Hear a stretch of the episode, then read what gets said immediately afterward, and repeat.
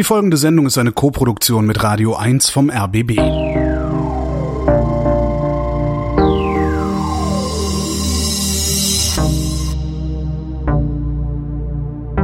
Wer redet, ist nicht tot.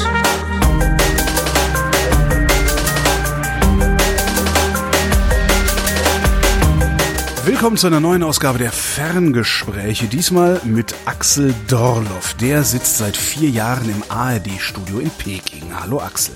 Hallo. Wenn man mit Peking redet, redet man über China. Dann habe ich so gedacht, als ich mich so ein bisschen, ein bisschen bereite ich mich ja auch vor auf diese Gespräche. Ich äh, schreibe dir mal so ein paar Sachen raus. Und jetzt habe ich einen riesigen Zettel vollstehen. Und das scheint mir so ein bisschen das Problem mit China zu sein. Da gibt's alle Klimazonen, alle geologischen Formationen, die man sich denkt. Es ist, je nachdem, wie man es rechnet, das dritte oder vierte größte, viertgrößte Land der Welt. Anderthalb Milliarden Menschen leben da. Äh, mehr Wirtschaftswachstum hat niemand, you name it. Wie bitteschön nähert man sich einem solchen Land? Ja, das ist äh, jeden Tag irgendwie wieder wieder komplex und und und schwierig auch, sich diesem Land zu nähern.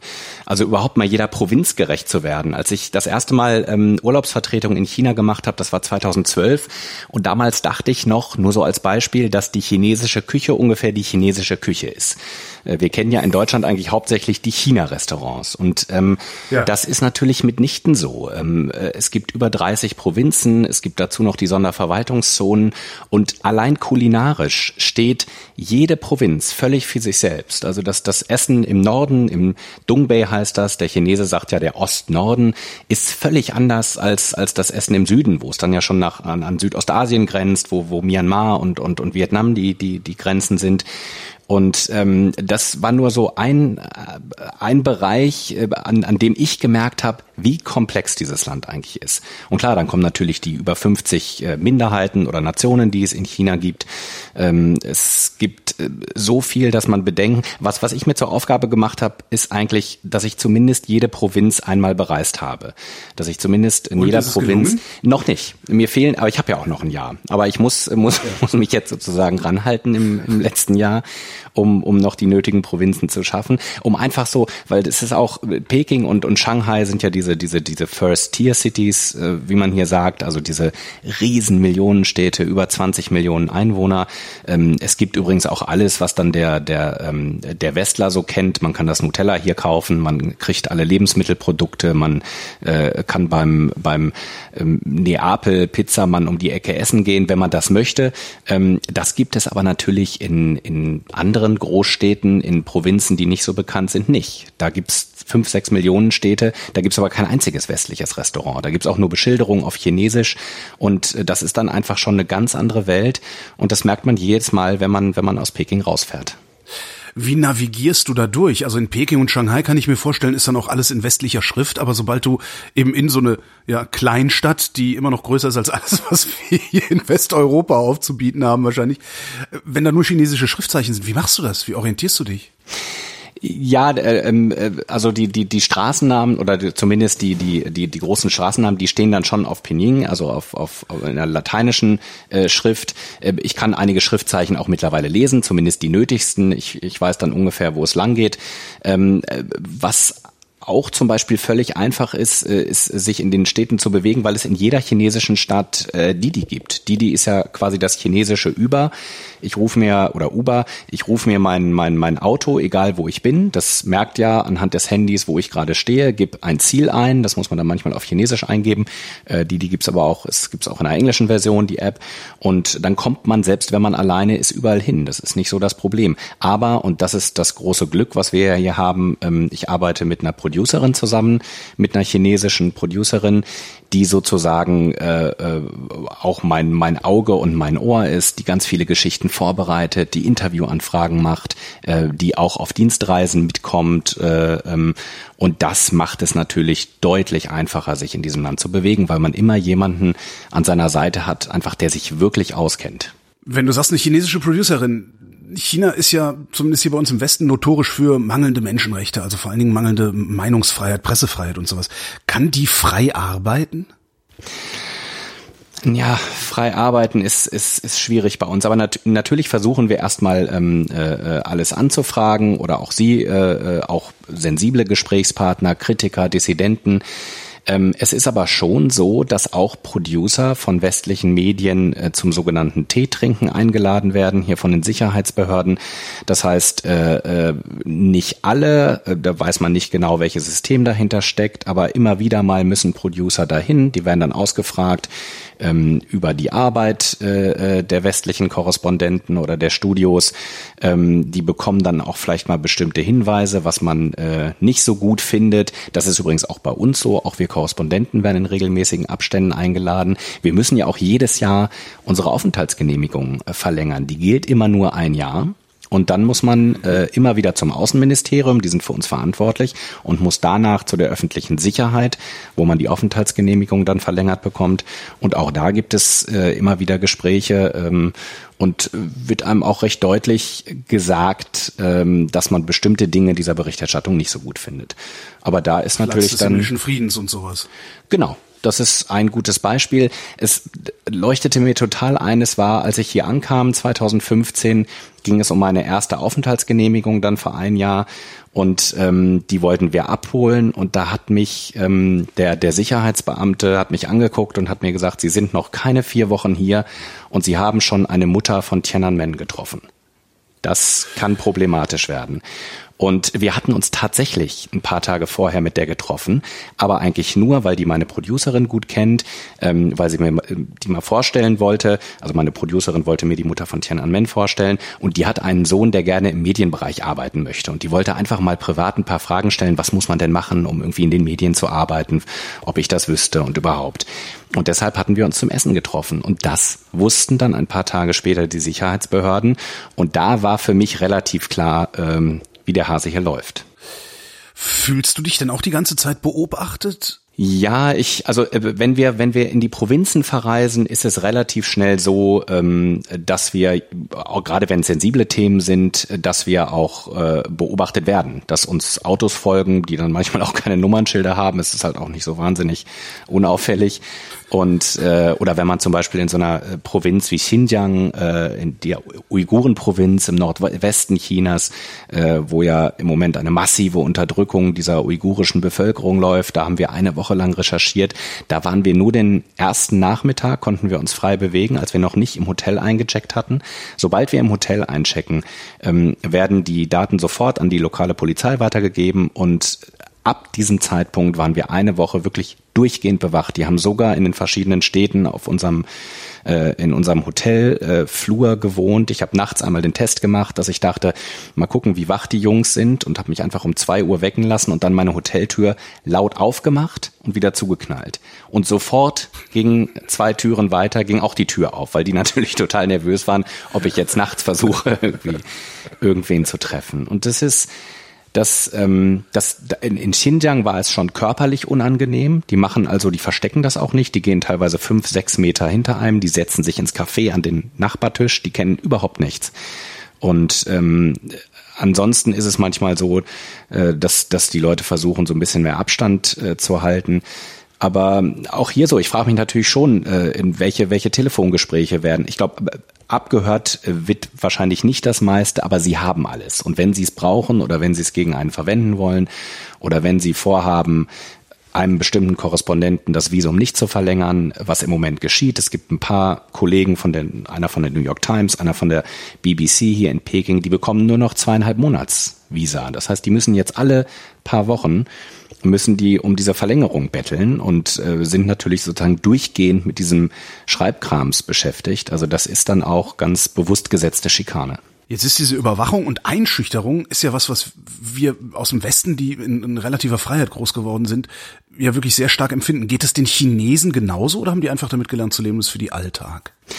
Ich glaube, dass die ein ähm, Stück weit mehr äh, gelernt haben, äh, damit zu leben. Dass auch die ganze die ganze Erkenntnis von, was ist eigentlich Privatsphäre, was, was sind sozusagen meine Daten, äh, was sind, äh, was darf der Staat, was darf der Staat nicht.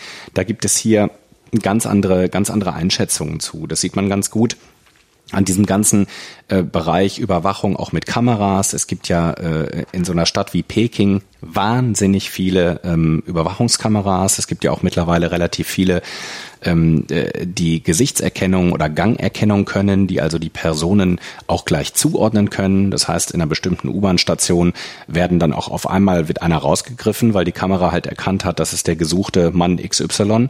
Ähm, neulich haben sie es geschafft, aus einem Rockkonzert mit, mit 50.000 äh, Zuschauern ähm, äh, einen gesuchten Verbrecher rauszufiltern, weil äh, der am, am Gesicht erkannt worden ist. Ähm, das sind alles Sachen, da hat man oder da ist da ist diese diese westliche Einschätzung äh, von von Freiheit und Privatsphäre ist ist da viel extremer als als als die Art, wie es die Chinesen oder wie es viele Chinesen zumindest empfinden.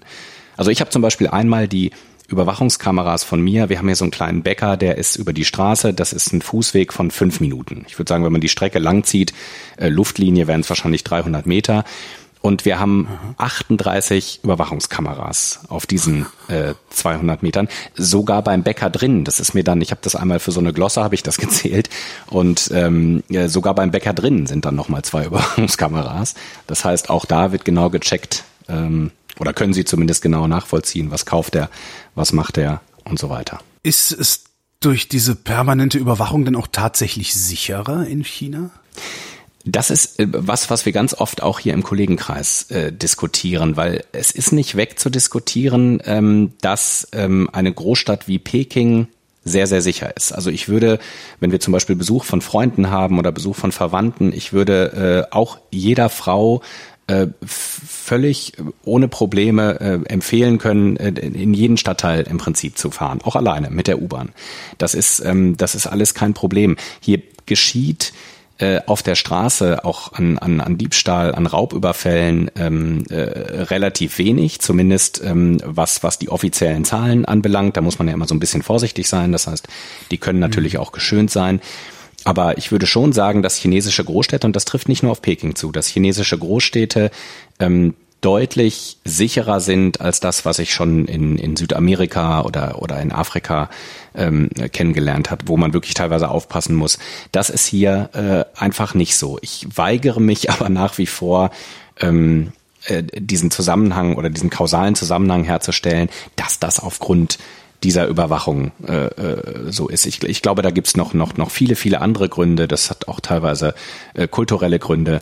Ähm, das ist, glaube ich, nicht nur durch die Überwachung bedingt. Allerdings ist es natürlich schon so, dass die Chinesen genau wissen, ähm, auch durch dieses Sozialkreditsystem, was es jetzt gibt. Es gibt ja so ein Konto für, äh, für Bürger, in, zumindest in einigen Provinzen und Städten, äh, wo man Punkte bekommt und aufgrund, auf Grundlage dieses Punktestandes kann der Staat dann bestrafen oder belohnen. Ähm, das heißt, dieses, dieses, dieses Bewusstsein, alles, was ich mache, wird irgendwie getrackt und wird, hat vielleicht auch, äh, wird auch vielleicht sanktioniert. Das ist hier deutlich stärker ausgeprägt. Führt das dann auch dazu, also wenn man beobachtet wird, wenn man bewertet wird und das auch weiß, dann verändert man ja sein Verhalten automatisch, teilweise sogar unbewusst. Führt das tatsächlich auch dazu, dass die Menschen sich anders verhalten, angepasster verhalten vielleicht? Ja, zumindest ist das das, was die, ähm, äh, was die Leute, die auch in diesem Bereich forschen, es gibt hier an der an der Peking-Universität einen Lehrstuhl, der das auch für die Regierung begleitet, behaupten. Ähm, ein Grundziel ist es ja sozusagen, die moralisch bessere Gesellschaft zu schaffen durch diese durch diese äh, Sozialkreditsysteme. Ähm, das heißt, den den moralisch einwandfreien Bürger, äh, wer das definiert, ist dann in China klar. Das ist natürlich die kommunistische Partei Chinas, die definiert, was moralisch einwandfrei ist. Äh, da würden wir uns äh, äh umgucken, was da da alles zugehört. Und da würden wir natürlich sagen, da sind aber so viele Sachen, die zur Privatsphäre gehören, die, die den Staat überhaupt nichts angehen. Das ist hier nicht so. Und ähm, äh, das zeigt sich schon in bestimmten Testregionen. Es gibt über 40 Pilotprojekte in, in diesen Bereichen, dass die Leute dann auch bewusst bestimmte Dinge machen, für die sie äh, Punkte kriegen. Das heißt äh, zum Beispiel das Fegen vom Haus oder im, im, im Winter Schneeschippen oder dem Nachbarn mal helfen oder, oder selbst so Dinge wie die eigenen Eltern im Altenheim besuchen, wird ja äh, getrackt. Das heißt, äh, wer sich sozusagen da nie sehen lässt, der äh, äh bekommt Minuspunkte weil das als äh, moralisch nicht integer gilt. Nicht in jedem Pilotprojekt, aber es gibt Pilotprojekte, da, da greift äh, diese Kategorie schon. Ähm, das heißt, man versucht natürlich, natürlich ist das auch ein Versuch, Leute äh, in eine bestimmte Richtung zu erziehen und äh, ich glaube, das funktioniert auch ein Stück weit. Gibt es dazu denn auch eine Gegenbewegung? Also es gibt äh, natürlich Kritiker äh, äh, dieses Systems. Es gibt äh, Dissidenten, es gibt äh, Bürgerrechtler, es gibt äh, äh, Menschenrechtsanwälte, äh, die das, die das anprangern. Es gibt auch kritische Blogs dazu, die dann aber immer regelmäßig gesperrt oder gelöscht werden. Es gibt kritische Debatten dazu, auch die werden relativ schnell äh, aus dem Internet entfernt. Dann versucht man über irgendwelche Synonyme zu diskutieren oder über, versucht irgendwelche ähnlichen Begriffe zu finden, um über das Thema zu debattieren. Also es gibt schon ähm, Kritiker, aber ich würde sagen, das ist nicht die große Masse. Äh, ähm, die große Masse nimmt es hin. Es gibt auch eine Untersuchung äh, der Freien Universität Berlin äh, äh sogar, äh, die ähm, Internetnutzer befragt hat und da haben über 80 Prozent haben gesagt, das stört sie eigentlich nicht besonders. Das ist, die haben dem eher zustimmend, äh, ähm, stehen die dem gegenüber. Ähm, und das waren mehrere tausend Befragte. Das, das war äh, angeblich eine repräsentative äh, Umfrage. Und das ist auch eigentlich das, was wir auf unseren, auf unseren Recherchereisen festgestellt haben, dass die Leute ähm, in diesen Städten und Regionen, wo das schon, ähm, wo es dieses System schon gibt, äh, da durchweg sehr positiv von reden und sagen, wieso? Ich habe doch, ich habe doch nichts zu befürchten. Ich bin doch, wenn ich mich vernünftig verhalte, passiert mir ja nichts. Ähm, diese Vorstellung, dass es ja sozusagen auch, auch der Kontrolle einer ganzen Bevölkerung dient, äh, äh, das, das ist sozusagen dann so ein Argumentationsstrang, der kommt denen hier gar nicht oder vielen Leuten nicht. Das heißt, abweichendes Verhalten ist dem Chinesen ohnehin nicht eigen. Beziehungsweise nicht eigen, weil es einfach auch sehr gefährlich ist. Abweichendes Verhalten, äh, gerade äh, äh, ähm, in der Volksrepublik China, hatte immer relativ schnell ähm, äh, dann auch Konsequenzen. Ähm, äh, abweichende Meinungen werden ja schon quasi qua System nicht geduldet. Es gibt ja nicht die offene Debatte, wo dann jeder mal sagen kann, was er möchte und wo man sich, wo man sich fetzen kann wie sonst was, wenn man sich hier politische Großveranstaltungen alleine anguckt, wenn man sich die Staatsmedien durchliest. Ähm, da, da, finden ja abweichende Meinungen äh, überhaupt nicht statt. Und ähm, deshalb ähm, äh, ist es äh, ja, ist das, ist das ähm, eine Sache, die die Leute dann irgendwie viel schneller hinnehmen. Wenn in den Medien abweichende Meinungen gar nicht stattfinden, meinst du damit so, so also ich, ich muss was ausholen. Ich vor, vor 20 Jahren in Südostasien, wenn man da die Bangkok Post aufgeschlagen hat, dann hat die es auch nicht gewagt, unmittelbar den Staat zu kritisieren, hat aber immer wieder ausländische Medien zitiert, die die Kritik formuliert haben, die die Bangkok Post eigentlich hätte formulieren wollen. Funktioniert sowas in China auch nicht? Immer weniger. Also da ist äh, äh, sozusagen ähm, auch der Druck in den letzten Jahren auch immer weiter intensiviert worden. Es gab eigentlich immer noch äh, auch relativ kritische Blätter, die einigermaßen äh, ähm, frei agieren konnten, zumindest in Sachen zum Beispiel wie, wie nehmen wir mal ein Beispiel Umweltskandale. Das ist eine Sache, da mhm. hat auch die Regierung Interesse dran, diese Dinge aufzudecken. Auch die Regierung hat vor, vor vier oder fünf Jahren ähm, äh, den, den Krieg gegen die, die Umweltverschmutzung erklärt und möchte wirklich äh, Fortschritte erzielen, egal ob jetzt Luftverschmutzung oder die Verseuchung der Böden oder, oder die Wasserverschmutzung. Und äh, wenn da investigative Journalisten äh, chinesische ähm, äh, recherchieren und da bestimmte Dinge äh, rauskriegen, dass in den Provinzen halt äh, bestimmte Umle Umweltauflagen längst nicht so umgesetzt werden, wie die Zentralregierung das eigentlich möchte, dann ist das gewollt und dann dürfen die das in diesem Bereich auch. Aber äh, äh, sobald es daran geht, irgendwie das System an sich in Frage zu stellen, sobald es darum geht, bestimmte Positionen der Zentralregierung hier in Peking äh, äh, zu kritisieren, da ist diese abweichende Meinung findet weiter nicht statt und auch nicht über diese über diese Hilfe des des Zitats von von von westlichen Medien, die, die du jetzt ähm, gebracht hast. Das ist ähm, da sind die schon sehr sehr auf Linie gebracht. Was für ein System, also was für ein politisches System sehen wir da in China denn eigentlich? Es nennt sich ja Volksrepublik. Die Partei ist eine kommunistische, aber es wird kapitalistisch gewirtschaftet. Gibt es dafür überhaupt einen Begriff? Schwierig, ja. Es ist ähm, ein autoritärer Staatskapitalismus, äh, würde ich immer, ein Einparteien autoritärer Staatskapitalismus, das trifft es, trifft es vielleicht am ehesten. Aber es ist natürlich äh, genau richtig. Die Chinesen beantworten die Frage dann immer, äh, indem sie sagen, ja, es ist äh, sozusagen der, der Sozialismus chinesischer Prägung. Und diese chinesische Prägung ist dann alles, äh, wo wir sagen würden, naja, aber das, dieses und jenes hat doch nicht ganz viel mit Sozialismus zu tun, eigentlich im, im, äh, im reinen Sinne des Wortes oder im, das, was, was ursprünglich vielleicht mal damit gemeint war. Aber das äh, wird dann weggeredet. es wird ja auch immer äh, gesagt, man hat, ist im Moment noch in so einer Art Zwischenstufe, dass das, das Endziel äh, äh, des äh, demokratischen Sozialismus, das ist ja längst noch nicht, das sei ja längst noch nicht erreicht und da müsse man auch bestimmte Ungleichheiten und bestimmte ähm, äh, Ungereimtheiten im System sozusagen noch hinnehmen vorübergehend. Und ähm, so ist es dann, so, so stellt man dich dieser Debatte auch, auch, auch gar nicht richtig. Aber es ist äh, schwierig zu sagen. Es ist auch, ähm, wenn man überdenkt, wenn man bedenkt, dass Kommunismus ja eigentlich relativ viel mit Gleichheit zu tun hat und dann lebt man in so einer Stadt wie Peking. Ich hatte neulich wieder Besuch, denen fällt das dann, dann immer ganz besonders extrem auf. Ich bin ja jetzt schon vier Jahre hier, das ist, manchmal fallen einem ja bestimmte Dinge gar nicht mehr auf.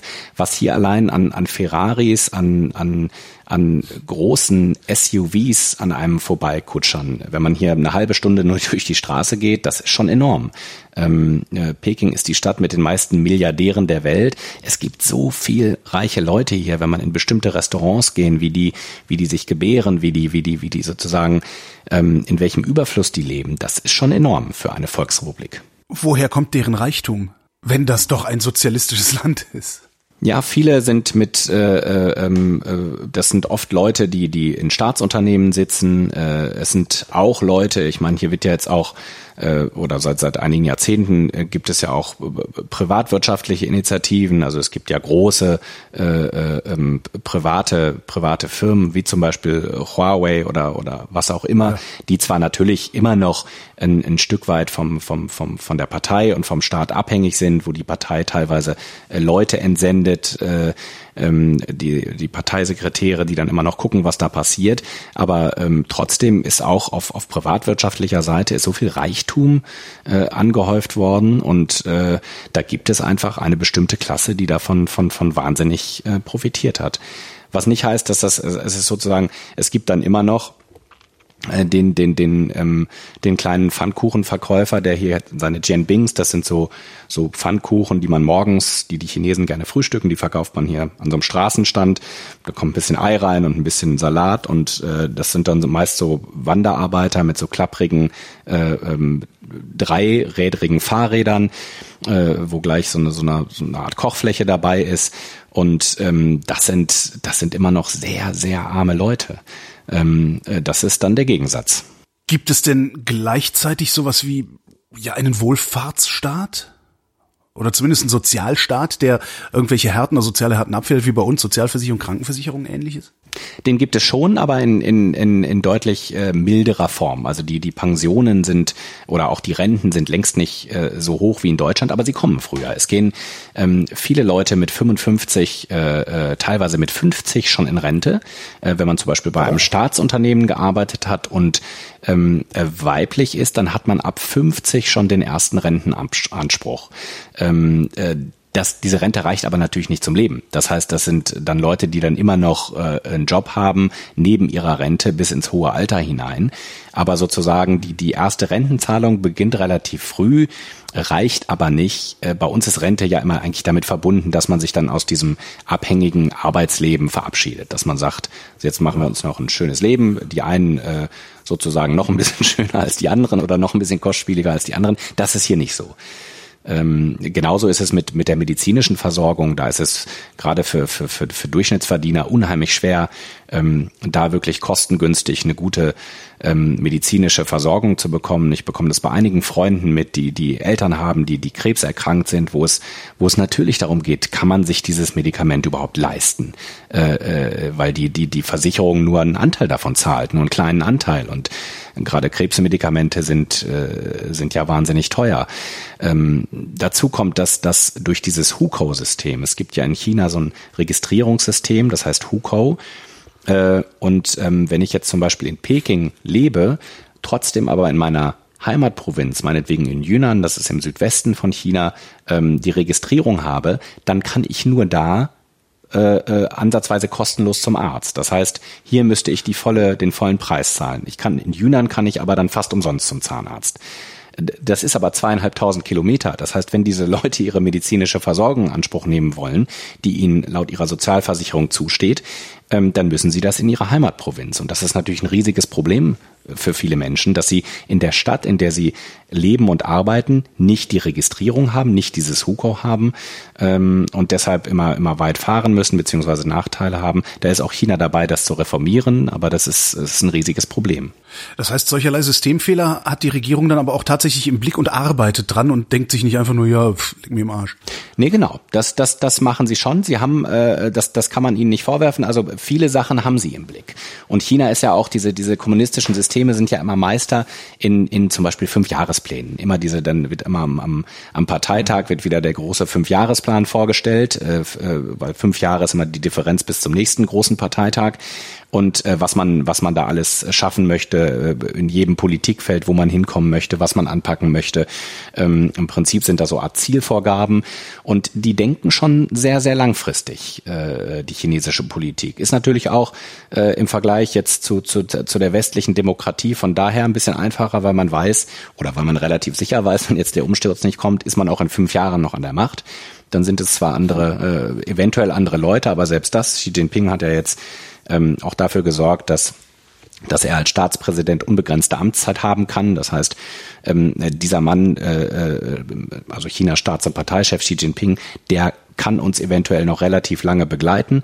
Ähm, da ist natürlich äh, eine gewisse Konstanz drin. Das ist nicht ganz wegzuleugnen. Diese fünf Jahrespläne, klappen die eigentlich? Ähm, in einigen Politikfeldern schon. Ähm, äh, also wenn wir zum Beispiel mal das Thema ähm, Luftverschmutzung, ich hatte es vorhin erwähnt, dass dass, dass vor fünf mhm. Jahren schon Li Keqiang, äh, 2014 ähm, war das, damals hat er ausgerufen, ähm, wir machen jetzt den großen, er hat sogar wörtwörtlich von, von Krieg gegen, gegen Umweltverschmutzung gesprochen.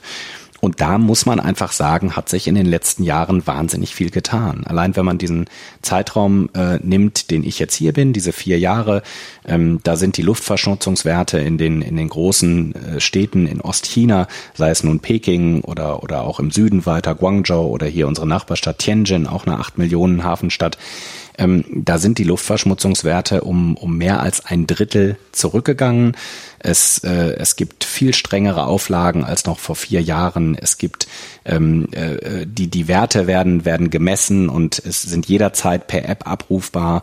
Ähm, es, es da ist einfach unheimlich viel passiert. Man versucht wirklich äh, von der Kohle als als äh, als Energieträger wegzukommen. Es ist immer noch so, dass, dass zwei Drittel ähm, der ganzen Stromversorgung in, in China durch Kohle gespeist wird. Aber ähm, das hat man im Blick. Also man ist äh, ja auch Rekordinvestor in, in erneuerbaren Energien.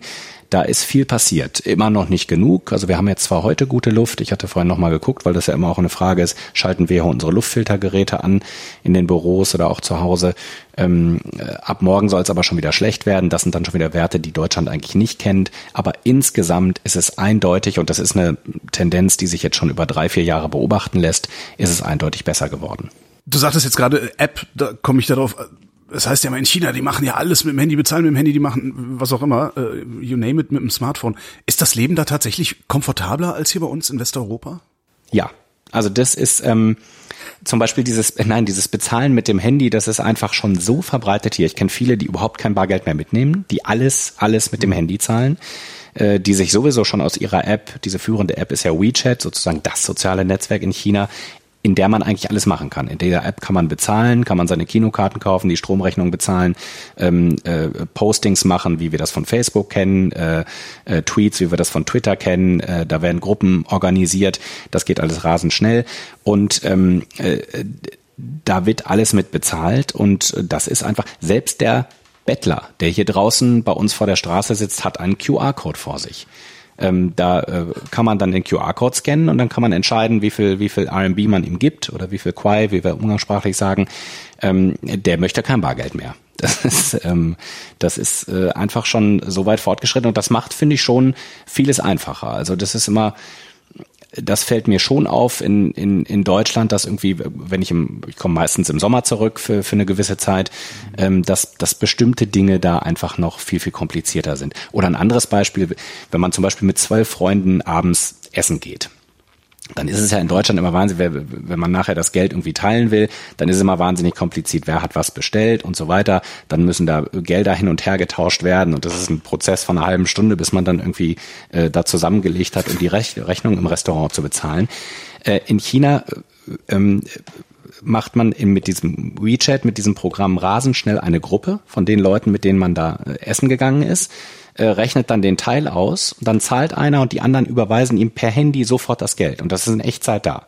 Das heißt, ich überweise die Gesamtsumme und bekomme dann von diesen elf Leuten, weil mein WeChat ja weiß, mit wem ich da gerade essen bin, äh, bekomme ich dann jeweils den Anteil. Und da gibt's extra so ein Programm für, da kann, braucht man dann nur die Gesamtsumme eingeben und äh, wenn der die Teilnehmer kennt, dann ist das innerhalb von, von, von 30 Sekunden alles erledigt. Das hört sich so an, als wäre das im Prinzip ein lebenswertes Land, wenn die Daten, die da anfallen, nicht alle beim Staat landen würden. Das ist genau das Problem, weil natürlich auch das, das Einkaufsverhalten ähm, getrackt wird. Also die ganzen großen Internetunternehmen zum Beispiel, wo, wo also die Amazon-ähnlichen Tencent, Alibaba, wie sie alle heißen, wo man äh, die großen T-Mall, die großen Shopping-Foren, ähm, auch die haben ihre eigenen äh, Kreditbewertungssysteme. Ähm, auch da wird genau gecheckt, was kaufen die Leute äh, und äh, die Leute werden entsprechend eingeordnet. Das heißt, äh, und da wurde auch schon relativ offen gesagt, natürlich ist derjenige, äh, äh, der regelmäßig äh, zum Beispiel Pornos bestellt oder, äh, ähm, oder in irgendwelchen Spielhöllen sein Geld ausgibt, hat irgendwann ein Problem. Das fällt nämlich auf.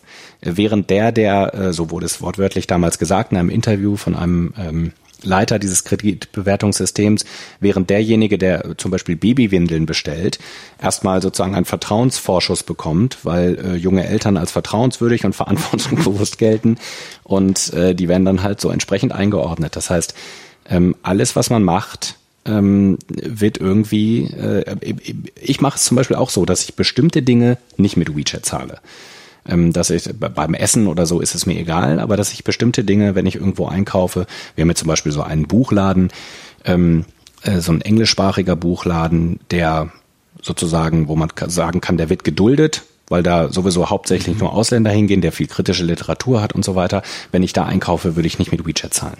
Weil du nicht willst, dass der Staat sich zumindest einbildet zu wissen, was du denkst. Ja, genau.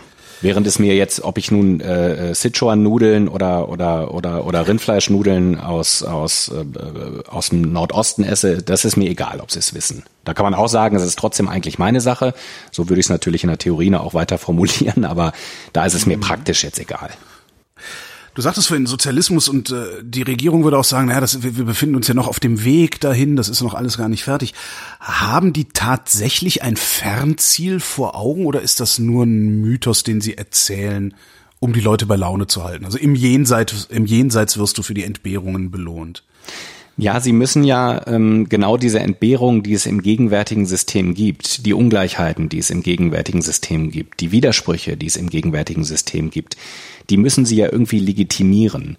Und ähm, da ist das, glaube ich, ein ganz, ganz, ganz wichtiger Schritt äh, oder ganz wichtige äh, sozusagen Rhetorik, rhetorisches Mittel einfach, um, um zu sagen, naja, wir sind ja noch nicht da wo wir sein wollen. Ihr wisst ja, wir wollen da alle hin, wir nehmen euch alle mit und wir haben ja das große äh, äh, Ziel ja. und jetzt ähm, neu der Sozialismus äh, chinesischer Prägung und dann äh, Xi Jinping, das gilt ja auch als Sozialismus in einer neuen Ära. Das heißt, das ist ja sogar in die Verfassung aufgenommen worden, dass unter dem derzeitigen Staats- und Parteichef ähm, da sozusagen nochmal so ein ganz neues theoretisches Fundament kam.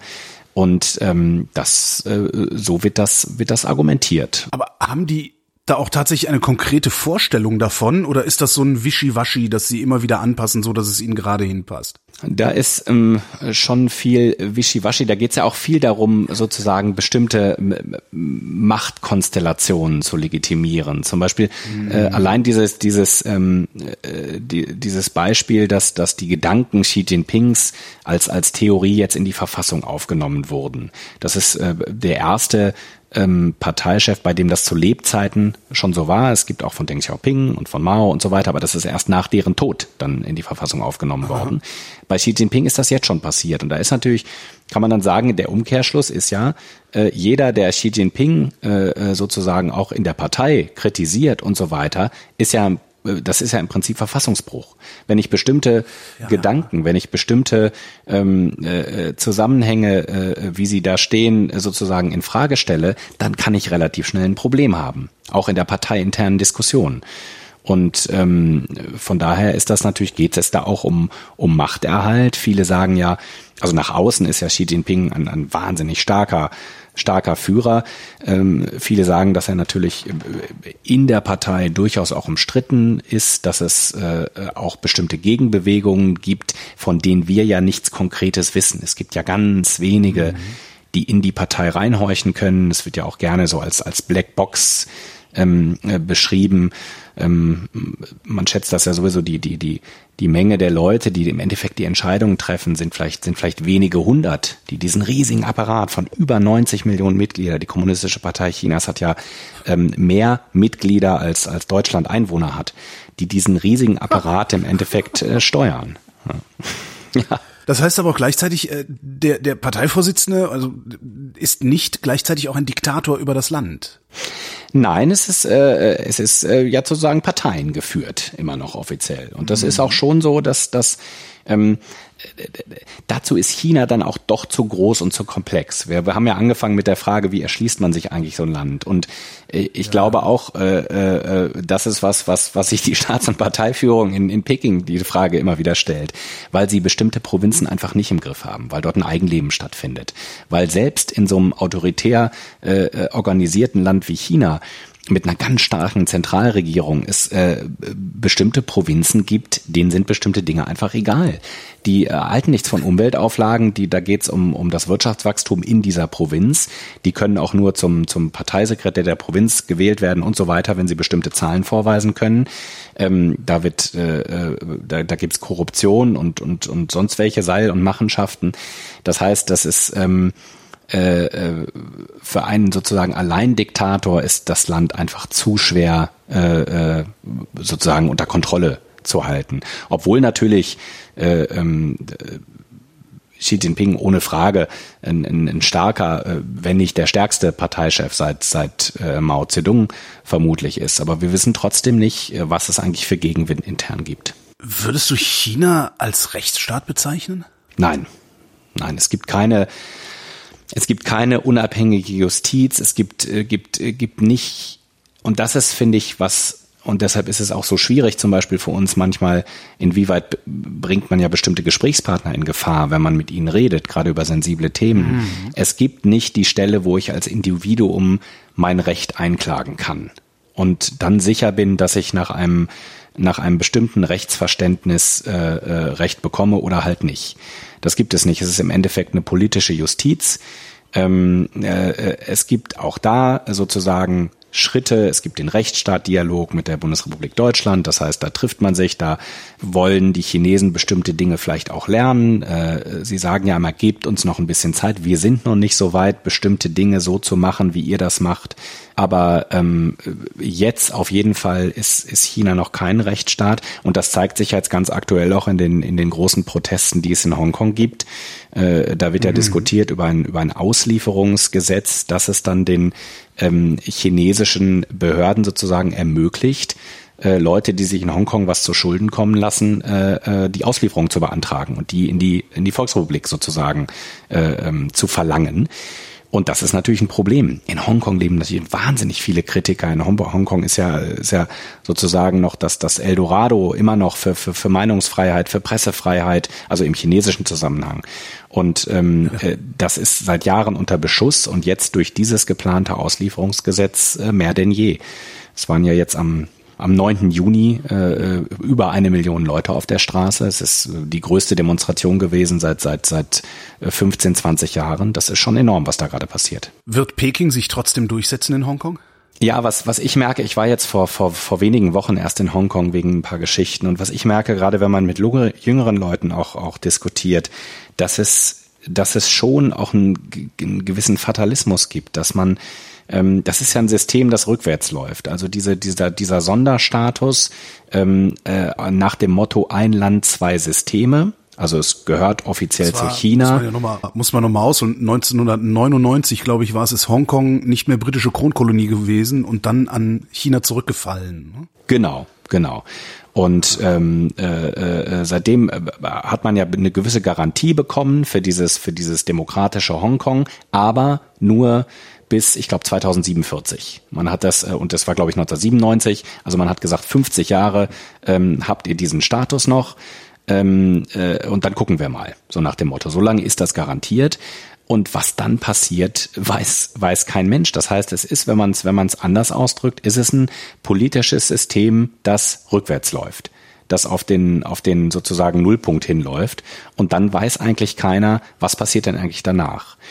Und das ist für, für gerade junge Leute in, in Hongkong äh, äh, schlimm. Also das ist, äh, das hat schon fast depressive Züge, äh, ähm, wie die Leute, weil, weil, weil sie sagen, wir wissen ja gar nicht, jetzt gerade auch mit dem Jahrestag 4. Juni 1989, das ist jetzt 30 Jahre her, der eine hat zu mir gesagt, er glaubt, dass in 30 Jahren ähm, äh, wird man dann so auf Hongkong zurückblicken und dann äh, ist, ist, ist Hongkong im Prinzip wie China. Und man guckt in diese, diese alte Periode der Freiheit zurück, äh, so wie man es jetzt aus China auf 89 getan hat. Auch da, wenn man sich jetzt damit beschäftigt hat, es war ja toll, was damals Ende der 80er Jahre hier in China möglich war. Wie viele Leute da auf der. Straße waren, wie was es, was es für Debatten gegeben hat, äh, überhaupt Demonstranten mit Plakaten, äh, Studenten, die was rufen, das gibt es ja alles heute nicht mehr. Das ist heu im heutigen China undenkbar.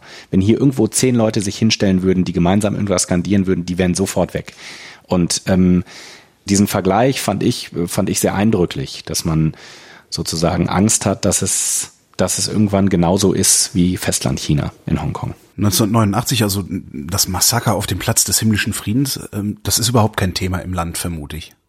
Nein, es ist ein, es ist ein Tabuthema. Es wird, es wird äh, totgeschwiegen. Es ähm, findet, findet in den Schulen nicht statt. Es steht, wenn ich, ich habe neulich mal so ein Geschichtsbuch auch von einer chinesischen Schule, da steht nichts darüber drin. Es äh, gibt an den Universitäten keine, keine kritische Forschung dazu, keine Historiker, die sich damit beschäftigen. Und es ist auch im öffentlichen Diskurs findet es gar nicht statt. Äh, ähm, die Staatsmedien berichten nicht darüber, äh, die chinesischsprachigen schon gar nicht. Es gab jetzt eine englischsprachige Zeitung, die einen Kommentar äh, ähm, geschrieben hatte, aber das im Prinzip nur, damit das Ausland das liest. Ähm. Es findet keine Debatte darüber statt, China versucht, jegliche Erinnerung, jegliches Gedenken zu unterbinden. Es darf ja auch keine Gedenkveranstaltungen geben hier in, in China, im Gegensatz zu Hongkong, wo es ja eine riesige Gedenkveranstaltung und Demonstration gegeben hat, aber nicht hier in Festland-China. Ähm, das ist, äh, die, die kommunistische Partei hat einfach Angst, dass sozusagen jegliche Debatte ihre Legitimität in Frage stellen würde. Und im Endeffekt beruht die Legitimität der kommunistischen Partei Chinas darauf, wenn man es verkürzt auf, ausdrückt, dass sie mit, mit, mit Panzern und Maschinengewehren auf die eigenen Leute geschossen hat 1989. Das hat ihnen damals die Macht gesichert. Ähm, und wenn das in einer Debatte oder in einem Diskurs sozusagen nochmal hochkommen würde oder, oder viele Leute realisieren würde, da hat die Partei einfach äh, wahnsinnige Angst vor, vor Destabilisierung, vor neuen Protesten, vor, vor einem Dominoeffekt, ähm, dass einfach versucht wird, diese Debatte wirklich äh, im Keim zu ersticken. Wäre denn aber nicht der Wohlstand, den China sich in den letzten 30 Jahren erarbeitet hat, ein hinreichendes Argument, um zu sagen, guck mal, wir hatten recht? Genau, das sind ja auch die, die offiziellen Begründungen. Also wenn man, wenn es diese seltenen Gelegenheiten gibt, wo sich Offizielle aus der chinesischen Regierung, dieses Jahr hat es der Verteidigungsminister auf einer Veranstaltung in Singapur gemacht, äh, wenn es diese seltenen Momente gibt, wo sie sich äußern, dann sagen die, naja, aber guckt euch doch mal an. Über drei Jahrzehnte, wir haben so ein wahnsinniges Wirtschaftswachstum gehabt. Äh, ähm, dieser Weg äh, äh, Sozialismus chinesischer Prägung, äh, der gibt uns recht. Der, es ist ein Weg des Erfolgs ähm, so begründen und, und, und sozusagen diese, diese, dieses Motto, das man gewählt hat, Wohlstand statt Freiheit, das ist ja im Prinzip das Motto, für das man mhm. sich dann 89 auch entschieden hat, das, äh, äh, das, das funktioniert. Das äh, gibt uns recht. Aber das Problem an dieser ganzen Argumentation ist ja, was passiert eigentlich, wenn dieser Wohlstand nicht mehr eingelöst wird? Im Moment äh, ist es wirklich so, dass auch durch den Trickle-Down-Effekt äh, viele Leute ähm, am, am, es wurden hunderte Millionen Leute aus der Armut geholt in den letzten Jahrzehnten. Das, das mhm. lässt sich nicht leugnen in China. Es haben viele, viele gibt es die, die heute deutlich besser gestellt sind, als dass sie das vor 10, 20, 30 Jahren waren. Was passiert aber eigentlich, wenn das nicht mehr funktioniert, wenn die Wachstumszahlen nicht mehr so sind, wie sie im Moment sind, wenn es auf einmal eine steigende Arbeitslosigkeit geben sollte, wenn also dieses Versprechen, wir machen euch immer ein bisschen reicher, dafür haltet ihr aber politisch die Klappe, äh, wenn das nicht mehr eingelöst werden kann. Und ähm, das ist, glaube ich, die Frage, die sich in China auch, auch irgendwann mal stellen wird. Steht das denn akut zu befürchten? Es ist immer, ich finde es wahnsinnig schwierig zu sagen, ähm, wie stabil ist dieses äh, äh, System eigentlich und, und, und wie lange hält das noch.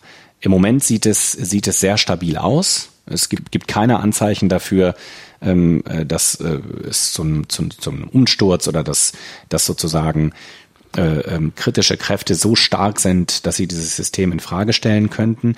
Auf der anderen Seite unsere europäische Geschichte 1989, ähm, da haben auch ein Jahr vorher oder ein Dreivierteljahr vorher die wenigsten Historiker vorausgesehen, was dann im Endeffekt passiert ist. Deshalb muss man da, glaube ich, immer ganz, ganz, ganz vorsichtig sein. Es gibt ich, ich finde gerade auch unter den jungen Menschen gibt es erstaunlich wenige kritische Stimmen. Es gibt viele, denen diese wirtschaftliche Freiheit reicht, die hier, wenn, man sieht, wie die hier in den, was es für Shopping Malls in Peking gibt, wie die Leute äh, Luxusmarken einkaufen, wie, sich, wie sie sich daran ergötzen, dann gibt es so eine gewisse, ähm, naja, durch den Kapitalismus sozusagen, durch die, durch die ganzen Güter, die sie erwerben können, sind sie irgendwie ruhig gestellt. So wirkt es ein bisschen. Brot und Spiele. Genau, genau nach diesem, nach diesem Motto. Ja. Und ökonomisch, also das politische System sieht stabil aus. Wie ist das ökonomische System? Droht aus der Richtung Gefahr? Weil du sagtest, was, wenn dieses Wachstum mal nicht mehr passiert? Zumindest sind die Probleme sehr dringend, die es gibt. Es gibt eine, eine riesen ähm, Verschuldungsproblem, das auch gar keiner mehr leugnet heute. Also nicht nur die Staatsunternehmen, die immens verschuldet sind, gerade auch die Provinzen und die Lokalregierungen ähm, wo immer die Frage gestellt wird, kann es da irgendwann mal zu einer, zu einer Krise kommen? Äh, die Immobilien sind wahnsinnig hoch bewertet. Es gibt, es gibt viele Dinge, wo man sich fragt, wie lang kann das eigentlich so noch weitergehen? Ähm, äh, jetzt der Handelskonflikt mit den, mit den USA, der ist mit Sicherheit auch nicht förderlich, um sozusagen da ähm, wirtschaftliche Stabilität reinzubringen. Das heißt, offiziell sind die Wachstumszahlen ja immer noch bei, bei 6,0, 6,5 Prozent. Das ist das, was so die letzten Jahre 6,7 Prozent immer gesagt wurde. Viele Ökonomen sagen, eigentlich ist es mittlerweile niedriger, also gehen eher von einem Wachstum, wenn man das nach unseren Maßstäben berechnen würde, von vielleicht drei, ein bisschen über drei Prozent aus. Ähm, mhm. äh, aber ähm, äh, auf jeden Fall kann man sagen, die Zeiten dieses zweistelligen Wachstums, die es ja auch gab bis vor wenigen Jahren, die sind definitiv vorbei. Die gab es zwar fast 30 Jahre hintereinander, aber das wird so auch nicht mehr kommen. Ähm, China ist auch dabei, die Wirtschaft umzubauen. Das, das ist auch nicht ganz einfach. Also weg von dieser längsten Werkbank der Welt, äh, die irgendwie nur Kuscheltiere und T-Shirts und billige Sachen herstellen, hin zum, zum, zum Land von wirklich Hochtechnologie. Von, von, haben da auch einen ganz klaren Plan. Dieses China 2025, wo sie gesagt haben, genau definiert haben, das sind unsere zehn Industriesektoren, wo wir sagen, das ist zukunftsträchtig und da wollen wir 2025 oder auch ein bisschen später Weltmarktführer sein. Welche sind das? Welche Sektoren? Zum Beispiel äh, künstliche Intelligenz, äh, Medizintechnik, Weltraum, also alles, was sozusagen äh, äh, technologisch nach vorne geht, äh, äh, ist äh, unter diesen zehn Industriesektoren dabei. Und äh, da wird ja auch sehr gezielt Politik gemacht. Also äh, bestimmte Dinge hat man schon selbst und die Dinge, die man hier selbst noch nicht hat, versucht man entweder durch diesen erzwungenen Technologietransfer von ausländischen Unternehmen zu bekommen oder versucht auch ganz gezielt einzukaufen. Also der Einkauf von, von KUKA zum Beispiel in Deutschland, von diesem Robotikunternehmen mhm. oder auch vielen anderen, ist ja ähm, eine Politik, die, die halt sich das dazu holt mit Staatsgeld, äh, was man hier noch nicht hat. Und das ist ja auch die Kritik, die es in Deutschland und Europa mittlerweile äh, äh immer intensiver gibt, wo auch gesagt wird, wir brauchen da ein Investment Screening. Grundsätzlich sind ja Investitionen aus China gut. Das ist ja kann man also es hat schon vielen mittelständischen Unternehmen ja wahnsinnig geholfen, hier auf den chinesischen Markt zu kommen, wenn ein Chinese investiert. Nur so kommt man ja erst auf den chinesischen Markt und weiß, wie das hier funktioniert und kann seine Waren verkaufen. Das ist sozusagen, es gibt ja ganz, ganz viele chinesische Investitionen, wo man sagt, ja, das hat auch europäischen und deutschen Unternehmen was gebracht. Aber mhm. es gibt jetzt halt auch die Situation, dass China mit Staatsknete quasi ganz gezielt shoppen geht um, um sich diesen, diesen Langfristplan äh, China 2025 äh, zu erfüllen. Da gibt's riesige Kritik dran. Es gab ja auch jetzt so ein Positionspapier der Europäischen Kommission im März. Es gibt auch wirklich ein Aufwachen in, in Europa und in Deutschland, wo gesagt wird, da müssen wir, müssen wir einfach genauer hingucken. Wo wir gerade bei, beim Blick nach außen sind aus China raus, was, was will China eigentlich? Will, verfolgt China eine irgendwie expansive Politik? Ja, also die Seidenstraße, denke ich, dass das, das große äh, Projekt ja. ist ja eine Art Kern der chinesischen Außenpolitik, diese, wie sie hier heißt, Belt and Road Initiative, also äh, äh, Gürtel- und Straße-Initiative. Wir sagen lieber Neue Seidenstraße, das ist irgendwie griffiger. Äh, das ist ja schon ein Kern der chinesischen Außenpolitik. Und dabei geht es ja um ein, ein Handelsnetzwerk zwischen Asien, Afrika und Europa, was dann ganz konkret heißt, dass, dass neue Straßen gebaut werden, neue Hochgeschwindigkeitszugstrecken, neue Häfen, äh, Projekte, die dann von China durchgeführt und finanziert werden, meist über Kredite. Und diese neuen Seidenstraße ist auf der einen Seite ein wirtschaftspolitisches Megaprojekt, äh, mit dem China in, in, in anderen Ländern viel Geld verdienen will, aber auch ein, und da kommen wir zu der Frage expansive Politik, auch ein geopolitisches Projekt. Also China möchte damit seinen globalen Einfluss ausbauen, eine neue andere Rolle in der, in der internationalen Politik spielen. Und äh, Chinas Staats- und Parteichef Xi Jinping redet ja in diesem Zusammenhang auch gerne von der, von der Wiedergeburt der großen chinesischen Nation, also sozusagen China wieder an die, an die richtige Stelle, nämlich an die Stelle in der Mitte der Welt zu bringen, also das Reich der Mitte. Da gehört China hin, nach dieser Definition. Plant China denn, angenommen die Seidenstraße wird dann irgendwann fertig, äh, führt ja auch bis nach Deutschland, bis in Duisburg zum Beispiel ist ein Ende der Seidenstraße, würde China das auch tatsächlich benutzen, um in Deutschland politisch Einfluss zu nehmen oder reicht es denen einfach nur Geld zu verdienen? Ja, das ist, äh, ist ja so ein bisschen die, die Angst, äh, die es dabei gibt. Ähm, auf der einen Seite äh, geht es natürlich um, um Geld verdienen, ganz klar. Aber äh, auf der anderen Seite, wenn wir jetzt mal zum Beispiel nur ein Beispiel nehmen, äh, Montenegro. Äh, dort baut China eine Autobahn, die kostet 20 Millionen Dollar den Kilometer. Äh, Montenegro hat sich dafür hoch verschuldet und ist jetzt nicht, es ist überhaupt nicht klar, wie Montenegro von diesen Schulden jemals wieder herunterkommen soll. Das heißt, das ist das, was die Kritiker mit, mit der, mit der äh, äh Schuldenfalle als, als mögliches schlechtes Szenario äh, meinen, ähm, dass halt Länder abhängig werden von China und dann nicht nur finanziell, sondern auch ein Stück weit politisch. Äh, Sri Lanka hat sich einen Hafen bauen lassen von den Chinesen, den sie nicht bezahlen können. Äh, dieser Hafen ist jetzt für 99 Jahre sozusagen China überschrieben worden. Der gehört China. 99 Jahre lang.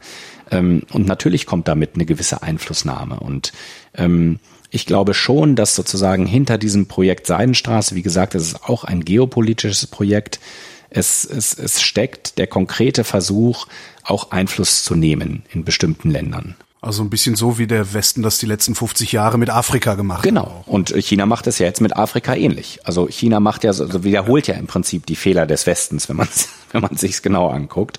Ähm, es ist äh, es ist eine ähnliche Strategie. Ähm, China leugnet das natürlich. Nein, es geht nur, man ist, China redet ja immer von den, von der Win-Win-Situation und langfristig profitieren da ja alle von. Ähm, aber Kritiker sagen dann immer, eine Win-Win-Situation für Chinesen ist, wenn China zweimal gewinnt. Und das ist, äh, das ist genau das Problem an der Sache. Wobei, wo wir bei Ökonomie sind, du sagtest vorhin Sonderverwaltungszonen. Was ist das genau? Gelten da andere Gesetze? Ja, es, es gibt zwei Sachen. Einmal gibt es die Sonderverwaltungszonen, sowas wie Hongkong und Macau, wie, wo wirklich auch ja politisch mhm. äh, sozusagen andere Regeln gelten. Und das ja auch für, für, für, wie gesagt, für eine bestimmte zeitliche Befristung garantiert wird. Äh, dann gibt es aber auch immer äh, äh die, die wirtschaftlichen Sonderzonen. Äh, die gab es ja immer, wo China bestimmte Dinge ausprobiert hat wo sie äh, jetzt zum Beispiel Hainan, diese diese Insel und Provinz äh, im, im sozusagen südchinesischen Meer, äh, genau östlich von Vietnam, äh, wo bestimmte Dinge dann viel einfacher sind, wo viel weniger Regulierung in bestimmten äh, Dingen ist, wo es teilweise auch dann keine Internetzensur gibt, um zu gucken, wie funktionieren bestimmte Mechanismen und lassen die sich auf unser großes Land anwenden? Äh, wie funktionieren die im Kleinen und können wir daraus lernen? Äh, das ist ein ganz beliebtes äh, äh, Mittel der chinesischen Politik. Das haben sie von Anfang an gemacht, dass sie immer bestimmte Dinge in, in klar definierten äh, geografischen Bereichen klar abgesteckt ausprobiert haben und dann gesagt haben, äh, äh, wenden wir das an oder nicht. Hast du da ein Beispiel, wo das mal funktioniert hat und wo vielleicht auch nicht? Na, Shanghai war zum Beispiel. In Shanghai haben sie, äh, ähm, ähm, haben sie auch äh, genau mit solchen Mitteln versucht, diese Stadt groß zu bekommen. Wenn man bedenkt, ähm, äh, ähm, heute das, das Pudong äh, äh, durch Shanghai führst da ein Fluss und an der einen Seite, wo heute die ganzen höchsten Gebäude stehen von Shanghai, wo im Prinzip die Skyline von Shanghai, das war ja vor vor 30 Jahren waren das noch Felder und äh, mit Bauern darauf und mit eingeschossigen Hütten. Ähm, da ist äh, auch durch bestimmte äh, äh, Sonderrechte, die man gegeben hat oder äh, das Wirtschaften sozusagen einfacher gemacht hat oder weniger reguliert hat, ist ähm, da eine, eine, eine wahnsinnig nochmal ein, ein, ist diese Stadt, die ja schon in den 20er Jahren eine gewisse Bedeutung hatte, aber ist nochmal derartig gewachsen und hat nochmal derart an Wirtschaftswachstum gewonnen und auch ist wahnsinnig interessant für den, der ganze deutsche Mittelstand war ja, ähm, ähm, große Teile sind sie alle nach Shanghai gegangen. Jetzt ändert sich das so ein bisschen, mhm. weil jetzt auch der Süden eine große Rolle spielt. Shenzhen zum Beispiel ist auch so ein Beispiel. Shenzhen ist heute eine 15 Millionen Stadt unten bei Guangzhou, bei, ähm, im, äh, in der Provinz äh, Kanton. Ähm, das war auch noch ein Fischerdorf vor 20 Jahren. Da war nichts. Und Shenzhen ist heute die Stadt für, für die Entwicklung dieser ganzen Startups, für die ganze Bereich der künstlichen Intelligenz, Gangerkennung, Gesichtserkennung. Die interessantesten Unternehmen in diesem Bereich sind alle in Shenzhen. Ähm, einer hat mir mal erzählt, äh, er hat dann ähm, äh, ein Unternehmen besucht und die hatten alle, hatten die Google auf ihrem auf ihrem Computer und dann hat er gefragt mhm. ähm, äh, Google äh, das ist doch eigentlich zensiert hier in, in, in China und dann hat äh, dieser Startup-Chef gesagt wenn sie das bei uns machen würden wären wir morgen im Silicon Valley das heißt auch da äh, werden sozusagen gewisse äh, werden gewisse Rechte äh, toleriert oder werden gewisse Dinge toleriert, die man eigentlich im Großen und Ganzen nicht toleriert. Wo man aber sagt, diese Startup-Szene, diese diese Entwicklung an der Speerspitze der künstlichen Intelligenz, das ist uns so wichtig als auch als künftiger Wirtschaftstreiber, dass wir da einfach ein Auge zudrücken. Also da sind die Chinesen auch sehr pragmatisch. Hätte dieser Pragmatismus das Zeug dazu, der Keim einer demokratischen Revolution zu werden? Also ich würde es mir, ich würde es mir wünschen. Das Problem ist, dass man sozusagen wirtschaftlich oder, oder wirtschaftspolitisch sehr viel ausprobiert hat. Auch immer mal wieder mit kleinen Dingen. Funktioniert das so? Funktioniert das nicht? In Sachen politischer Liberalisierung und politischen Reformen, gesellschaftlicher Öffnung hat man das eigentlich nicht gemacht. Es gibt leider nicht äh, die wirkliche Sonderverwaltung oder so, so, so, eine Art äh, ähm, Sonderzone für, für eine politische äh, Öffnung. Man, man hat zwar Hongkong und man hat auch Macau, aber da versucht man halt durch mehr Einfluss das alles zurückzudrängen. Ähm, deshalb sehe ich das im Moment nicht, dass es sozusagen da irgendwie einen Pragmatismus gibt, der, der, der, der eine politische Öffnung äh, begünstigen könnte. Ist China die Weltmacht des 21. Jahrhunderts? Also sehen wir eine Verschiebung Richtung Osten und sollten unsere Kinder vielleicht eher Chinesisch als Englisch lernen?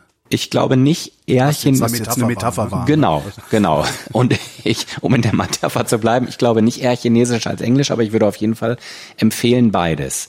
Ich glaube, dass, dass, die, dass die Weltordnung des, des, des 21. Jahrhunderts ähm, auf jeden Fall asiatisch oder immer asiatischer geprägt sein wird.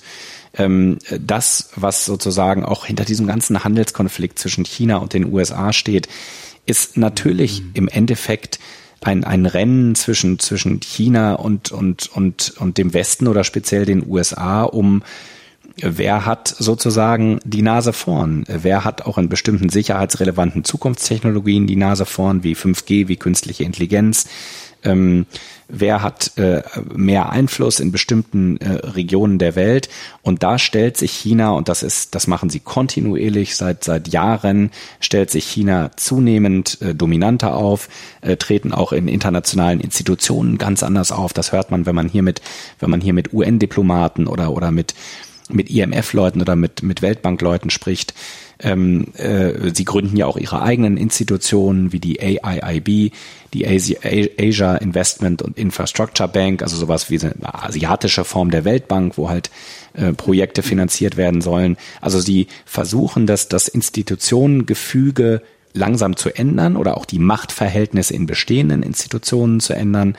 Und ähm, ich glaube schon, dass es eine Art chinesisch geprägte Weltordnung geben wird. Da bin ich mir relativ sicher.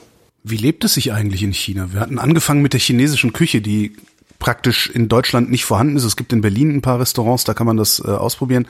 Ist immer da, wo keine deutsche Übersetzung in der Karte steht. Es ist ein sehr authentisches Essen. Wie sieht dein Alltag da aus? Also wie, wie wohnst du? Wie bewegst du dich fort? Ähm, also wir wohnen mitten in, in Peking. Ich bin mit Familie hier mit, mit äh, zwei Kindern, die sind jetzt sechs und neun äh, und meiner Frau. Wir leben mitten in Peking. Ich habe hier auch äh, äh, unser Apartment ist direkt über den Parkplatz vom Studio. Das heißt, ich habe es nicht weit zur Arbeit. Ich habe keine äh, keinen Commute, keinen keinen keinen Arbeitsweg, der mich wie viele Pekinger morgens 50 Minuten kostet und dann abends oder am späten Nachmittag nochmal die gleiche Zeit. Das ist total angenehm. Ähm, auch dieses Mitten in Peking genieße ich total und wir haben uns bewusst dafür entschieden, weil wir weil wir einfach die Stadt fühlen wollten und weil ich auch glaube, dass es wahnsinnig wichtig ist, gerade für unseren Job, äh, das zu tun. Es gibt viele Ausländer, die leben hier so ein bisschen aus Peking draußen, so eine 30, 40 Minuten. Choni heißt ein, äh, äh, ein Teil.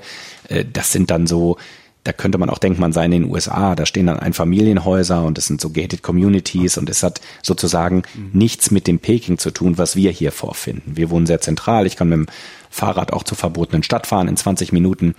Ähm, wir haben unendlich viele fantastische äh, äh, Restaurants in, in in, in Laufdistanz. Äh, das ist, das ist toll. Wie gesagt, die chinesische Küche, das weiß ich jetzt schon, dass das eine Sache ist, die ich, die ich wahnsinnig vermissen werde, wenn ich wieder in Deutschland bin. Ich weiß, zum Glück gehe ich zurück nach Berlin. Ich weiß, das ist immer noch mit Abstand die beste Stadt, was äh, was chinesische Küche anbelangt. Da gibt es ja ein paar Restaurants, die das auch sehr authentisch machen, wie du schon gesagt hast. Ähm, aber ansonsten, ähm, wenn man mal dieses, äh, manchmal ist das Leben so angenehm, dass man, ähm, dass, dass, dass man das andere kurzzeitig ausblendet, was, was, was es eigentlich für ein repressives System ist, wie, wie Leute auch, die in diesem System ja leben, gefährdet sind, wenn sie, wenn sie bestimmte äh, Meinungen haben, wenn sie abweichende Meinungen haben. Ähm, äh, da, da, das, das, das kann man schon vergessen in, in dem Angebot, was man hier bekommt und auch in dieser, in dieser tollen Stadt zu leben, Peking, eine 24 Millionen Stadt, ähm, äh, und einfach mit dem Fahrrad durch die Straßen zu fahren, das ist toll. Hast du eigentlich auch Kontakt zu deinen Nachbarn dann da? Ja, schon. Äh, man muss allerdings sagen, dass das hier ein, äh, äh, das heißt, das haben die, äh, damals ähm, wurde das gebaut, als Mao Zedong äh, in den 60er Jahren angefangen hat, Ende 50er, Anfang 60er Jahre diplomatische Beziehungen zu, äh, zu anderen Ländern aufzubauen. Da wurden die sogenannten Diplomatic Residence Compounds gebaut. Ähm, mhm. da, am Anfang kamen da nur Diplomaten rein, dann waren es Diplomaten und Journalisten. Heute sind es, ist es gemischt und auch ganz normale Chinesen äh, können in diesen Compounds wohnen. Von daher haben wir ein unheimlich gemischtes, unheimlich gemischte Nachbarschaft. Also da ist ähm, äh, über uns das, das kleine chinesische Startup, äh, äh, die chinesischen Nachbarn, äh, der Militärattaché aus Thailand, der schräg gegenüber wohnt, äh, Deutsche von, die beim Mercedes arbeiten, äh, ein französischer Journalist, äh, der beim Wochenmagazin arbeitet, der kanadische Journalist, der bei einer großen Tageszeitung in Kanada arbeitet. Also ganz unterschiedliche äh, Leute und das macht es natürlich wahnsinnig spannend. Und ähm, zu den Nachbarn hat man auch Kontakt, äh, auch gerade über, über unsere Producerin, ähm, äh, zu deren Bekannten. Äh, das ist schon, es ist nicht ganz einfach zu Chinesen äh, ähm, Kontakt zu bekommen. Es läuft dann auch zum Beispiel über die, über die Vorschule oder die Schule. Da sind relativ viele Kinder auch mit, mit chinesischen Eltern. Ähm, aber äh, man hat es schon. Wenn du nur zwei Minuten Zeit hast, mir von China zu erzählen, was muss ich wissen? Ähm, äh, du kannst auch gerne vier Minuten erzählen, ne? Also, so war das jetzt nicht gemeint. Ja, ja, ich, ich glaube, dass es ähm, oder oder was was mir einfach im Moment so so äh, oder oder am meisten beschäftigt ist eigentlich äh, auf einmal die, auf der einen Seite dieses China ist wahnsinnig weit in diesen Bereichen der künstlichen Intelligenz. Und und wie China versucht, äh, äh, äh, da auch in der Anwendung vorne zu sein und diese künstliche Intelligenz, sei es die Gesichtserkennung, die Gangerkennung, zu nutzen, um sozusagen so ein diktatorisches, autoritäres System äh, äh, noch perfekter zu machen.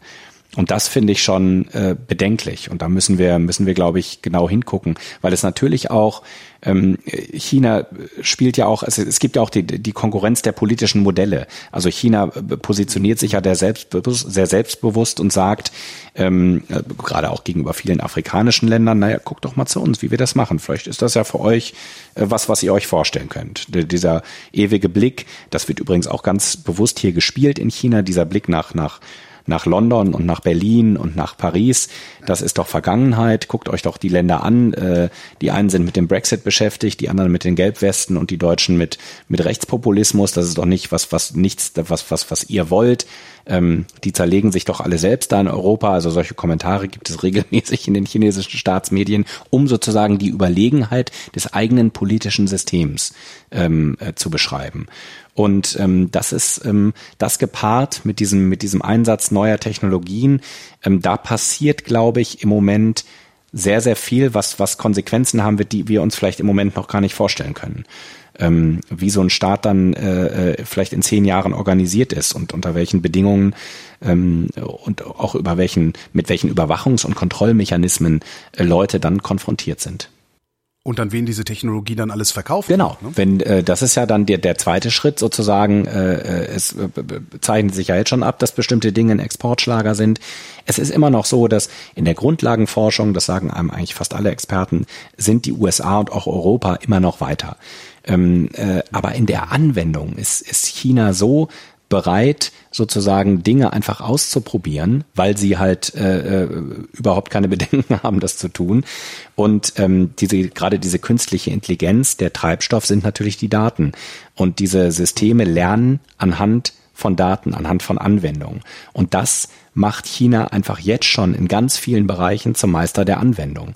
Ähm, allein dieser Versuch, der da mal in Berlin gemacht wurde, ich glaube, war es am Ostbahnhof oder am Südbahnhof, wo es mal Südkreuz. diese Südkreuz, genau, wo, wo es irgendwie da drei Quadratmeter und die waren dann noch gelb beschriftet und da konnte man aber auch vorbeigehen, wenn man wollte. Das ist ja hier unmöglich.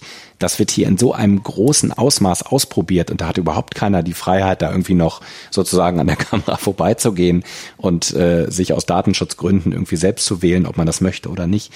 Und das sind natürlich Dinge, die China dann auch technologischen Fortschritt schaffen werden, weil und das ist ja auch gut so zum gewissen äh, Punkt, weil weil halt der Westen da sozusagen auch ganz anders drüber diskutiert, debattiert, äh, die Nachteile sieht beziehungsweise abwägt, was geht, was geht nicht. Ähm, aber die Frage, inwieweit uns das sozusagen technologisch dann irgendwann in den Rückstand bringt, die muss man sich auch stellen, beziehungsweise ähm, die wird einem dann vor Augen geführt von China. Wo geht man in China denn eigentlich hin, wenn man unbeobachtet sein möchte? Ja, das frage, also wo ich gerne hinfahre, ist ähm, ist hier in die äh, an die große Mauer. Also man ist ja in, in in China innerhalb von anderthalb Stunden wirklich in in den Bergen bis 2.300 Meter hohe Berge. Da geht die äh, große Mauer in vielen Teilen über die über die Gipfel und das ist einfach ein äh, ein wahnsinnig, ähm, wenn man nicht gerade an die, die, die touristisch wichtigen Orte fährt, äh, auch ein, ein, ein, eine Gegend, wo ich jetzt noch nicht so wahnsinnig viele Überwachungskameras gesehen habe. Wenn man dann natürlich an die, an die, an die Hotspots fährt, dann ist das natürlich genauso. Ähm, aber ich glaube, dass äh, es gibt immer noch die Provinz, äh, die Provinzdörfer, in denen man unbeobachtet sein kann. Aber äh, es ist, es ist schwierig. Ja, also in so einer Stadt wie Peking ist es extrem schwierig, unbeobachtet zu sein. Wenn China doch so überlegen ist, Warum hauen die dann den Uiguren auf die Mütze? Die hätten das so eigentlich gar nicht nötig dann. Das ähm, könnte man so sagen, aber es ist ähm, China definiert es ja selbst als als sozusagen als Teil des Kampfes gegen den Terrorismus. Äh, man hat gewisse Unruhen und gewisse terroristische Anschläge erlebt in in, in Xinjiang und ähm, rechtfertigt oder oder oder versucht dann im im im Umkehrschluss eine Politik zu rechtfertigen, die sozusagen darauf abzielt, ähm, Leute politisch umzuerziehen, die darauf abzielt, im Prinzip ihnen ihrer, ihrer kulturellen und religiösen Identität zu berauben. Das ist, ist, es ist enorm, was da gerade passiert und es ist eigentlich noch viel zu wenig ähm, politischer Widerspruch auch, auch international gekommen. Ich meine, es gibt, die EU hat sich geäußert, auch die Bundesregierung, auch die USA, aber ähm, das ist dann immer punktuell und dann wird es auch schnell wieder vergessen. Es ist nicht so im, im, im Hotspot des internationalen Geschehens oder auch der internationalen Berichterstattung, auch wenn wir uns hier Mühe geben, das, das sozusagen zu transportieren, aber ähm, da wird äh, äh wirklich versucht, äh, äh, den Leuten alles auszuradieren, was, was, was Kultur und Religion äh, anbetrifft und das zu rechtfertigen äh, mit dem Motto, ihr könntet ja potenzielle Terroristen sein. Also jeder steht unter Generalverdacht.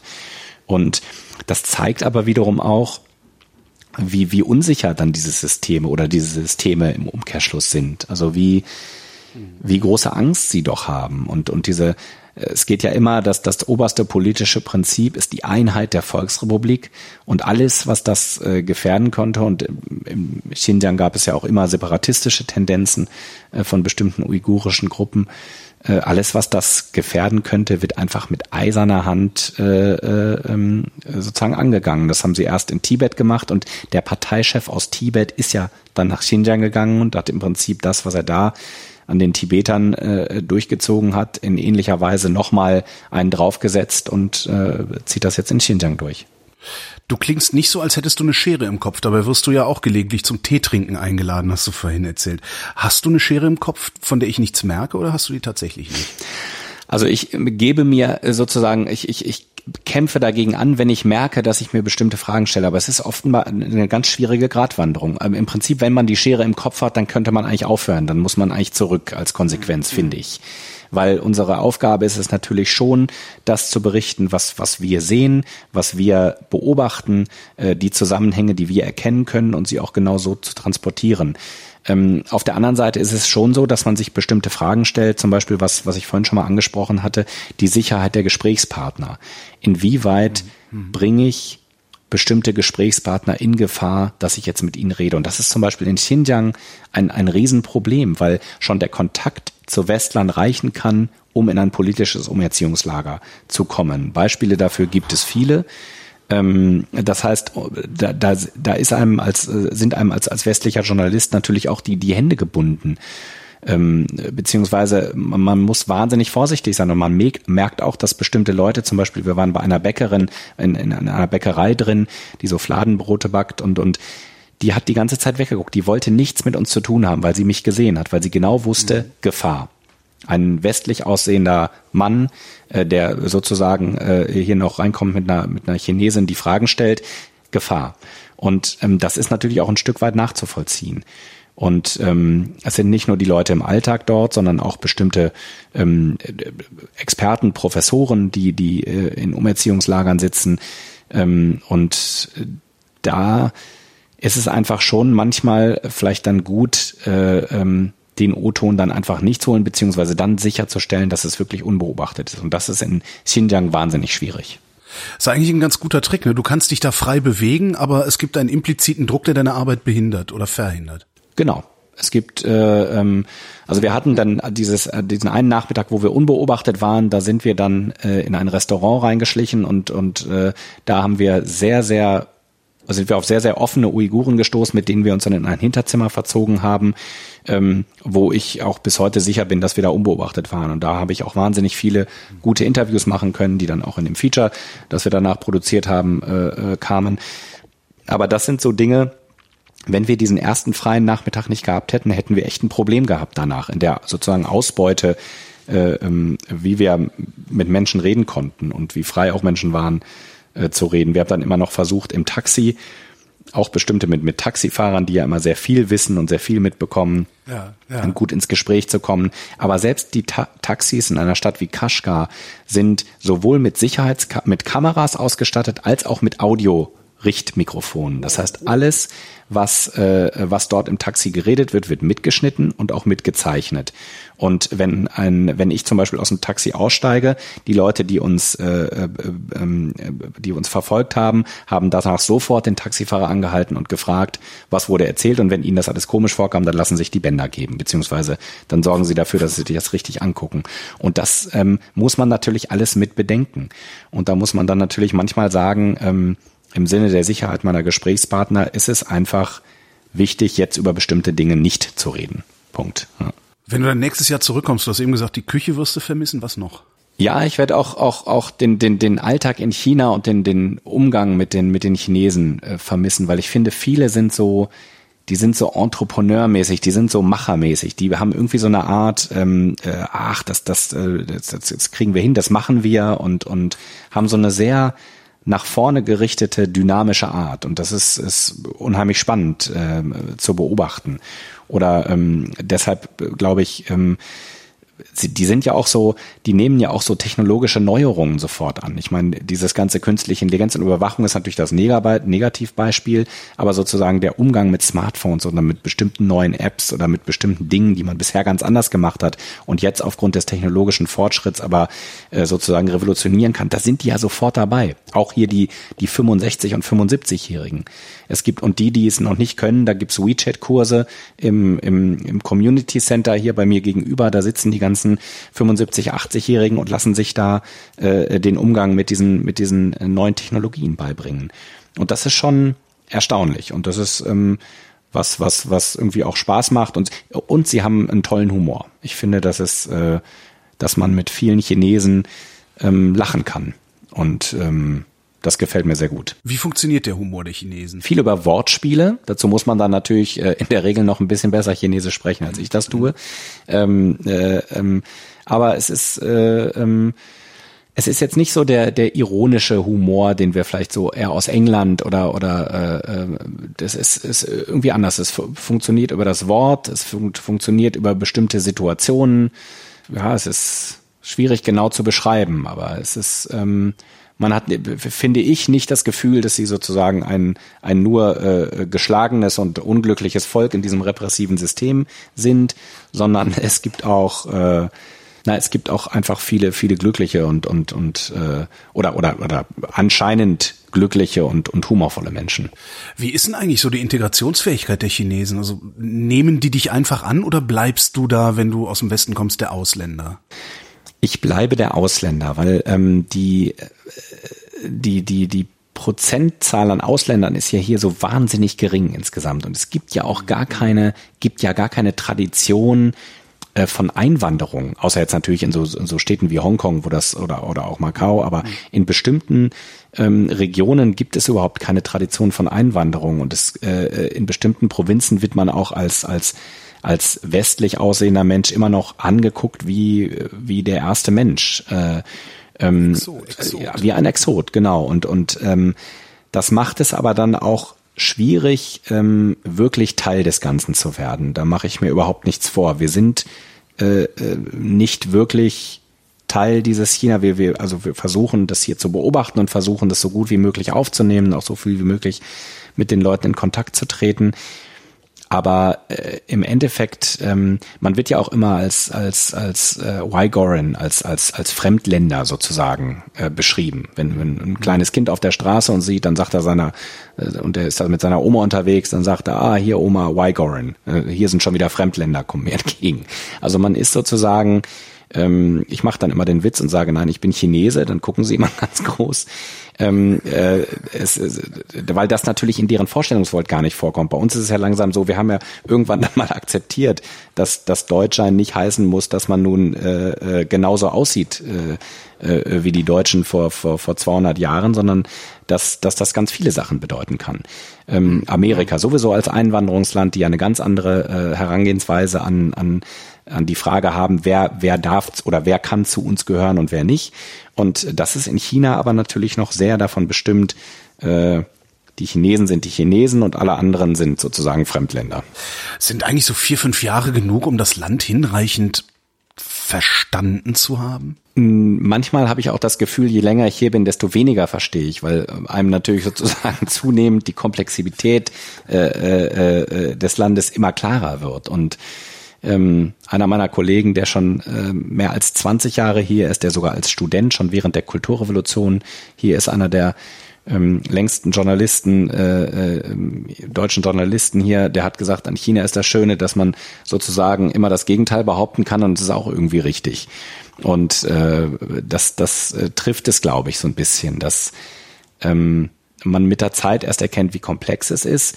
Was ich aber ein bisschen vermisse aus diesen Anfangszeiten sind natürlich, dass man viel wacher ist für, was ist eigentlich anders. Und das geht einem ja immer verloren, auch wenn man, wenn man innerhalb von Deutschland umzieht oder wenn man, wenn man äh, das erste Mal ein bestimmtes Land bereist, dass einem dann am Anfang ganz, ganz viele Sachen auffallen. Und das ist natürlich für, für die Arbeit eines, eines Journalisten oder eines Korrespondenten wahnsinnig wertvoll. Und deshalb bin ich auch immer froh, wenn Besuch kommt, egal ob verwandte Freunde, weil die mir wieder bestimmte Dinge, auf mich auf bestimmte Dinge aufmerksam machen, die ich schon gar nicht mehr sehe. Und deshalb finde ich das wahnsinnig wichtig, auch immer wieder neue Leute zu schicken und ähm, so wie es die ARD ja auch macht, die Korrespondenten zurückzuholen und dann äh, auch vielleicht wieder ein anderes Land äh, zu schicken, um, um sozusagen wieder diese dieses, da ist einer und der guckt sich das neu an, der stellt wieder ganz andere Fragen und das ist unheimlich wertvoll. Du hast eben gesagt, was du vermissen wirst. Was wirst du eigentlich nicht vermissen, wenn du wieder zurück bist? Ja, nicht vermissen werde ich äh, äh ganz sicher äh, äh, das politische System. Ich freue mich auf, auf, auf die Debatte. Wir hatten gestern ähm, haben wir irgendwie unserer Tochter, die jetzt sechs, erklärt ist, was, was eine Demonstration ist, weil wir über Hongkong geredet hatten. Und ähm, dann ähm, hat die gesagt, äh, Mama, wenn ich dann wieder in Deutschland bin, dann will ich auch demonstrieren gehen oder, oder auch zu mir, Papa. Und das fanden wir irgendwie, ja genau, das kann man machen. Und äh, äh, ähm, äh, wir haben dann wirklich gesagt, ja, wir gehen dann, wir gucken in Berlin und gehen dann auf bestimmte Demonstrationen. Ich finde diese gelebte Demokratie, die äh, vermisse ich hier aus, aus der Entfernung und die finde ich auch wahnsinnig wertvoll. Und ich finde es auch total okay, dass man, man denkt, ja, aber da gibt's ja dann diese faulen Kompromisse und dann wird ewig rum. Ja, aber das ist ja Teil der Demokratie, dieses, dieses Reden um Kompromisse und dass man halt irgendwie zu einer Lösung kommt, die sozusagen natürlich nicht nur die eine Seite oder die andere Seite sind, sondern dass es dann eine Quintessenz aus bestimmten Meinungen ist. Und das ist ja auch was Tolles. Das darf man nicht immer so, ähm, vor allen Dingen, also das finde ich aus der Entfernung, finde ich das, ähm, toll, das zu haben oder dass, dass, dass ihr das im Moment in Deutschland oder wir in Deutschland haben. Und da bin ich auch froh, irgendwann wieder Teil dessen zu sein. Axel Dorloff, vielen Dank. Gerne, sehr gerne.